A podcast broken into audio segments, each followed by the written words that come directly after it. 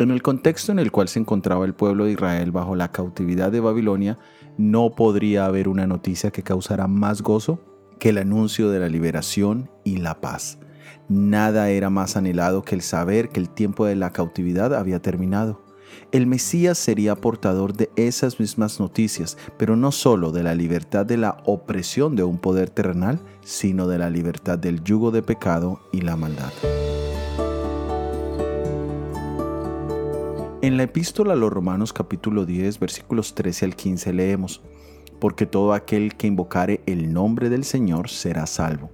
¿Cómo pues invocarán aquel en el cual no han creído?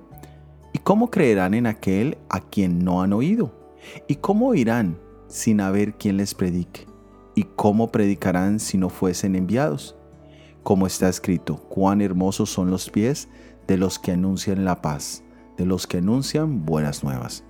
El Evangelio de Jesucristo es la palabra de reconciliación entre Dios y el hombre y qué maravilloso es para todos los que hemos sido libertados del pecado el poder convertirnos en mensajeros de salvación.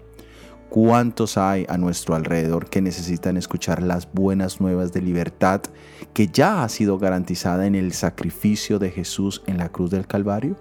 Sé hoy un mensajero de vida en Cristo Jesús.